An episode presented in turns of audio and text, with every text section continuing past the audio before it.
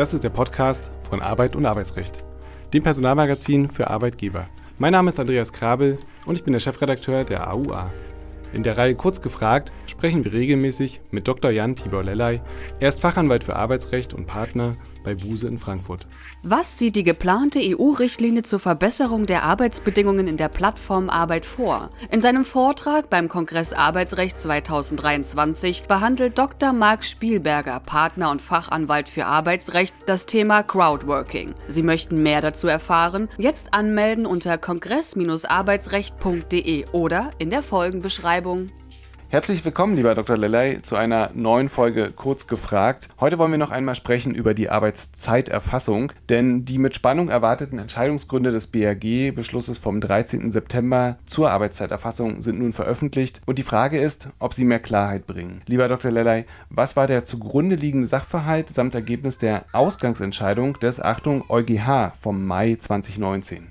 Die Ausgangsentscheidung in der Tat ja jetzt schon ein bisschen zurück. Mai 2019 war ja der, manchmal haben die Leute gesagt, Sturm im Wasserglas. Zumindest hat das einen Sturm ausgelöst, der aber erstmal gar keine richtige praktischen Auswirkungen gehabt hat. Nämlich der EuGH entschied da im Jahr 2019 19 über die Arbeitszeiterfassung und kam dann in einem Fall, der aus Spanien zum EuGH gekommen war, ironischerweise gegen die Deutsche Bank in Spanien von der Gewerkschaft eingeleitet. Dein Verfahren kam zu dem Ergebnis, dass europarechtlich die Arbeitgeberin verpflichtet ist. Und das sind jetzt so diese Worte, die immer kommen, ein objektives, verlässliches und zugängliches System der Arbeitszeiterfassung zu schaffen. Und ähm, das wird letztendlich aus den europarechtlichen Grundsätzen bis hin zum, äh, zur europäischen Grundrechtecharta abgeleitet, nicht, dass die Leute eben klar auch vor Überstunden und ähm, negative Arbeitsumgebung geschützt werden müssen. Und so nahm die ganze Sache dann ihren Ausgang und schwappte rüber hier zu uns nach Deutschland mit Verzögerung. Und jetzt hat sich das Ganze ja wieder ein bisschen materialisiert. Und vielleicht noch einmal im Rückblick, wie hat das BAG dann entschieden? Für manche ja sicherlich etwas überraschend. Was ist dort genau passiert? Das BAG hat überraschend entschieden, weil der Fall, der jetzt vom BAG entschieden wurde, ja äh, ganz anders eingekleidet war. Da ging es nämlich um Mitbestimmungsrechte. Das war also gar kein klassischer Arbeitszeitfall. Und ironischerweise hatte ja einige Wochen vorher das BAG noch entschieden zu einer Rechtsstreitigkeit zum Überstundenprozess. Das, da hatte man noch gesagt, naja, das ist europarechtlich alles total irrelevant, was wir hier entscheiden. Und es bleibt alles beim Alten, also die Darlegungsbeweis, dass beim Überstundenprozess. Und jetzt kommt ein neuer Fall zum BAG, der eine betriebsverfassungsrechtliche Einkleidung hat. Es wird also beim Mitbestimmungsrecht, bei Zeiterfassung gestritten. Und da kommt das BAG zum Ergebnis, dass es eine Pflicht gibt zur Arbeitszeiterfassung. Ähm, da gibt es auch eine Schlagzeile dazu, die äh, war jetzt äh, vor zwei Tagen so, dass man sagt, hilft niemandem, nervt alle, habe ich da gelesen. Arbeitgeber laufen Sturm gegen das Stechuhrurteil. Ich glaube, das ist so nicht richtig. Das nervt sicherlich nicht alle, denn ich kenne einige, die finden dieses BAG-Urteil richtig klasse. Ja, so viel ähm, zum Rückblick und zur Einordnung des Ganzen. Kommen wir zu den Neuigkeiten. Decken sich denn die Erwägungen in den jetzt veröffentlichten äh, Entscheidungsgründen mit den Annahmen, die aufgrund der Pressemitteilung getroffen wurden? Ich bin fast versucht zu sagen, leider ja. Nicht, weil ich mit der Entscheidung nicht einverstanden bin. Äh, ich finde es äh, manchmal sogar fast ein bisschen zu viel der Aufregung, die mit der Entscheidung verknüpft wird. Äh, aber ich sage wirklich ein bisschen leider. Warum leider? Weil sich eben aus den Entscheidungsgründen, aber das hätte man sich auch fast schon denken können, eben nicht viel wesentlich mehr ableiten lässt, als dass die Pflicht besteht zur Arbeitszeiterfassung. Und es wird noch ein bisschen was dazu gesagt, dass man sagt, naja gut, es ist egal, ob das elektronisch passiert passiert oder sonst wie. Da haben die Unternehmen die Wahl. Das konnte man aber auch schon aus der Pressemitteilung entnehmen. Äh, das heißt also, die Entscheidung selber, die gibt da keine oder fast keine weiteren Anhaltspunkte. Und ähm, manchmal wird die Entscheidung ja auch ein bisschen sogar kritisiert. Ich habe da zum Beispiel von Gregor Thüsing gehört, der sagt dann solche Dinge wie Auslegungsvoodoo wäre da betrieben worden. Denn wenn man mal in diesem Paragraphen 3 äh, Arbeitsschutzgesetz, wo das ja raus abgeleitet wird, ähm, reinguckt, guckt, da liest man den und da ist das ja die Nummer zwei, die hat ganze zwei Zeilen und das Wort Zeiterfassung oder Verpflichtung zur Zeiterfassung oder Arbeitszeitaufzeichnung, das findet man da nicht. Ja, dann bin ich mal gespannt, was Gregor Thüsing dazu in unserem oder auf unserem Kongress im Februar sagen wird, denn auch er ist einer der Redner. So viel erstmal zu der ja, ich sag mal, fundierten Annahme, dass das, was in der Pressemitteilung stand, jetzt auch gilt. Was bedeutet das Ergebnis für die sogenannte Vertrauensarbeitszeit? Ja, ich denke, da gibt es auch was gerade zu rücken, denn ähm, die äh, EuGH-Entscheidung 2019 hatte ja schon den Unkenruf hervorgerufen und dann natürlich erst recht die Pressemitteilung äh, des BAG, die ja vor ein paar Wochen dann veröffentlicht wurde zu der Entscheidung, die hat den Unkenruf hervorgehoben. Das ist das Ende der Vertrauensarbeitszeit. Jetzt ist die Vertrauensarbeitszeit dem Tode geweiht.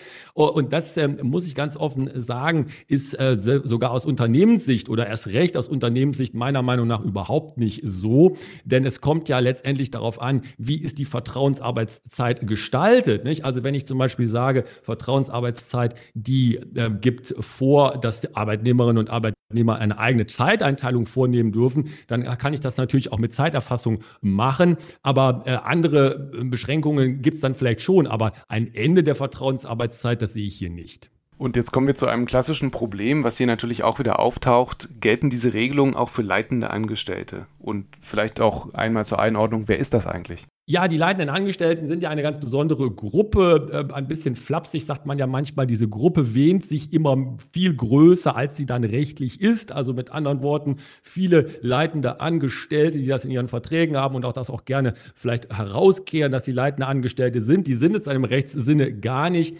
Das Ganze ist definiert in äh, Paragraph 5 äh, Absatz 3 Betriebsverfassungsgesetz. Das sind also Leute, Kolleginnen und Kollegen in den Unternehmen, die besonders hervorgehoben sind sind aufgrund ihrer Position, aufgrund ähm, ihrer äh, Arbeitstätigkeit, besonders äh, der Arbeitgeberin nahestehen in dem, was sie täglich tun im Unternehmen.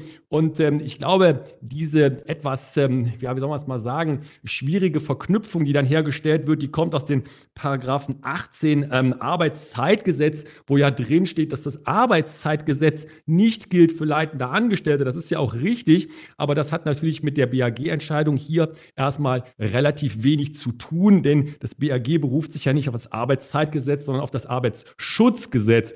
Da wird man also nicht gut eine Verknüpfung herstellen können zu den leitenden Angestellten.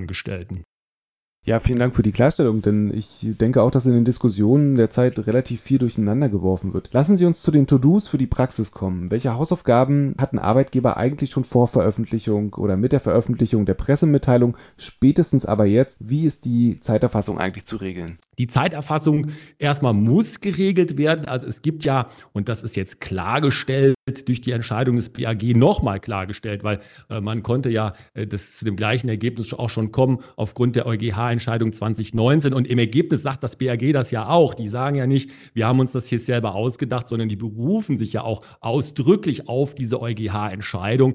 Aber klar ist es jetzt eben, dass es die Pflicht zur Arbeitszeiterfassung gibt. Und da kommen dann wieder diese Stichworte wie die ähm, Geeignetheit, das objektive, zuverlässige, zu, äh, zugängliche System. Ähm, und es muss eben eine ähm, Erfassung sein, ein System sein, das zu äh, der Erfüllung der Pflichten nach dem Arbeitsschutzgesetz, nämlich die Sicherheit und Gesundheit der Beschäftigten zu schützen, geeignet ist. Da gibt es auch einige Anbieter schon am Markt. Da werden ja auch Apps angeboten, zum Beispiel. Manchmal wundert es mich ein bisschen, äh, wie die beworben werden. Da wird dann zum Beispiel gesagt, naja, wir haben das schon ähm, rechtsprechungskonform alles ausgestaltet, also EuGH, BAG rechtsprechungskonform bevor die BAG-Entscheidung überhaupt in der Welt war. Also die wissen offensichtlich ganz gut, was da so kommt. Vielleicht wissen sie es auch nicht. Aber Fakt ist eben, man muss das System installieren und es wird so sein, dass man sich auch auf elektronische Systeme stützen kann. Also eine App-Lösung ist was, was in vielen Unternehmen ja auch schon eingesetzt wird. Aber ansonsten ist nach der BAG-Rechtsprechung ja auch die ganz klassische Strichliste, also die Liste mit Papier und Bleistift oder manchmal ja sogar schon fast so als Schwierigkeit gesehen, das Excel-Sheet möglich. Und wenn man sich das Ganze so anhört, dann ist die Frage eigentlich obsolet, aber welche Umsetzungsfristen gelten eigentlich? Die BAG-Entscheidung äh, spricht nicht von Umsetzungsfristen. Das ist ja auch richtig. Äh, das BAG erlässt ja keine Gesetze. Äh, da könnte man ja höchstens von so einer Art von Vertrauensschutz sprechen. Das ist meiner Meinung nach aber hier wirklich wäre weit hergeholt, denn ähm, seit der EuGH-Entscheidung, Klammern 2019, ist ja klar, dass das ähm, als Thema kommen wird, war vielleicht noch ein bisschen diskutiert, aber letztendlich doch auch in der allgemeinen Presse überall zu sehen. Das heißt, Umsetzungsfristen, eine sozusagen Grace Period, die gibt es hier nicht mehr. Das Ganze muss sofort gemacht werden. Äh, und ähm, dann wird man sich dann überlegen können, was da konkret zu tun ist. Aber zu sagen, naja gut, also äh, wir werden uns jetzt erstmal daran nicht halten, das wäre sicherlich nicht der gute Weg. Und kommen wir zur Lieblingsfrage der Praxis und vermutlich auch zu einer positiven Antwort Ihrerseits. Ist denn das Delegieren auf den Arbeitnehmer möglich? Klares Ja als Antwort. Ja, das ist so, das kann man tun. Ähm, alles andere wäre ja auch wirklich lebensfremd und in der Praxis kaum umzusetzen. Stichwort Vertrauensarbeitszeit, die ja gerade nicht dem Tode geweiht sein soll.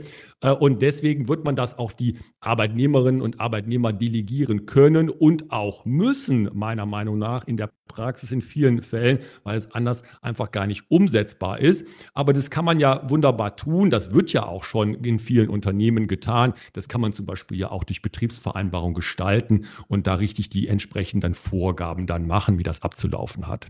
Lassen Sie uns zum Schluss noch über die Politik und Teile der Gesetzgebung sprechen, nämlich über Hubertus Heil. Was macht er eigentlich? Ihm wird ja vorgeworfen, von verschiedenen Seiten schon lange untätig zu sein, was das Thema betrifft. Das wundert mich immer deswegen. Äh, ich finde, Hubertus Heil ist ja ein ganz bemerkenswerter Minister, äh, mittlerweile ja auch schon in der zweiten Regierung dabei in seinem Arbeitsministerium. Und eins kann man ihm ja sicherlich nicht vorwerfen, äh, dass er nicht ähm, eine konkrete Agenda hat und da auch ganz schnell dabei ist, bestimmte Punkte aus seiner Agenda dann umzusetzen. Durch Widerstände lässt er sich da nicht abschrecken. Das ist zumindest so mein Eindruck. Ist ja auch nicht schlecht für einen Minister. Ähm, aber hier war tatsächlich etwas äh, zögerlich, hat mich, wie gesagt, etwas gewundert und ähm, da kam bisher noch nichts.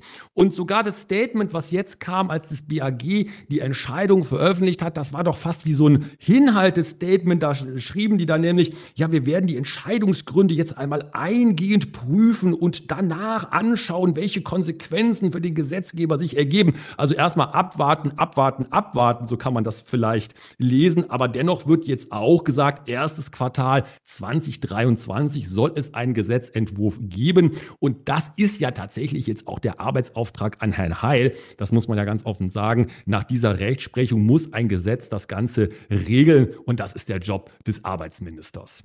Kurze Frage zum Abschluss noch. Rechnen Sie damit? Denn viele sehen das auch eher kritisch. Die, ja, aber ich, ich würde nicht sagen, dass ich damit rechne. Ich hoffe zumindest äh, darauf. Äh, alles andere wäre für die Praxis äh, sicherlich nicht gut, äh, weil, äh, wie gesagt, aus den Entscheidungsgründen des BAG und erst recht aus den Entscheidungsgründen des EuGH kann man ganz wenig nur ableiten. Dann wird man irgendwie einen Weg finden müssen äh, und sich vielleicht sogar dann ähm, mit ähm, Aufsichtsbehörden herumschlagen. Also ich glaube, der Königsweg Ausweg wäre hier tatsächlich ein Gesetz. Äh, und ähm, ich glaube auch, dafür haben wir einen Arbeitsminister, der kann sich doch da Gedanken machen und einen schönen Gesetzentwurf abliefern. Dann bis dahin viel Arbeit für die Rechtsberatung. Herzlichen Dank, lieber Dr. Lellay, für diese Folge. Tschüss, bis zum nächsten Mal. Dankeschön. Tschüss. Es gibt Verbesserungsvorschläge zu dem Podcast oder dem Newsletter oder Sie möchten uns Ihre Meinung mitteilen? Schicken Sie gerne eine E-Mail an auer.redaktion.husmedien.de.